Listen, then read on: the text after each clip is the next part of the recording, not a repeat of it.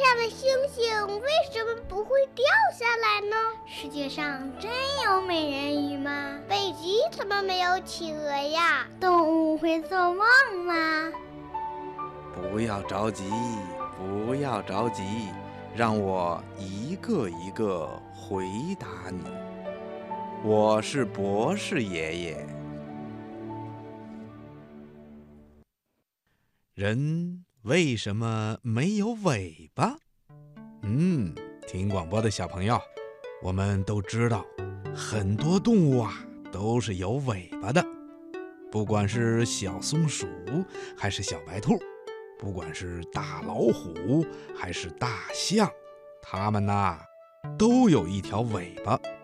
这些尾巴有的长，有的短，有的粗，有的细。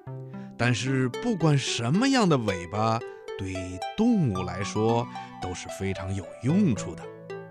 就拿小松鼠来说吧，它们在树枝间跳来跳去，可是它们从来都不会从树上掉下来，这是为什么呢？呵呵，博士爷爷告诉你吧，这就是松鼠大尾巴的功劳。因为小松鼠在树枝间跳来跳去的时候啊，总是让它的尾巴摆来摆去，因此就保持了身体的平衡，所以呀，它就不会掉下来了。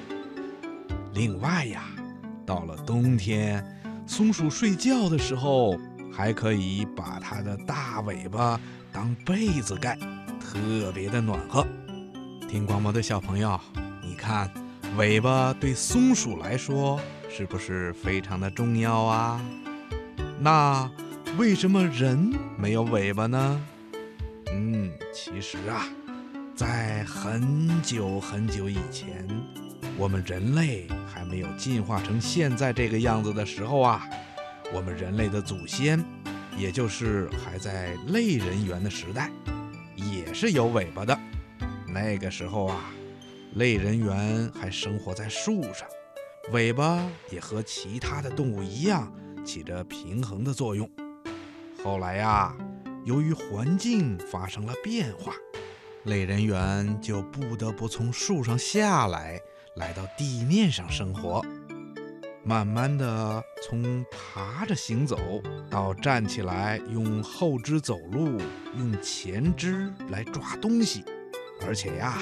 变得越来越灵巧，它们的四肢呢，也由于分工的不同，就逐渐的变成了手和脚，大脑也更发达了，尾巴呀也就没什么用处了，于是就一点儿一点儿的退化了，直到现在呀，在咱们每个人的身上还都留着一个小小的、短短的。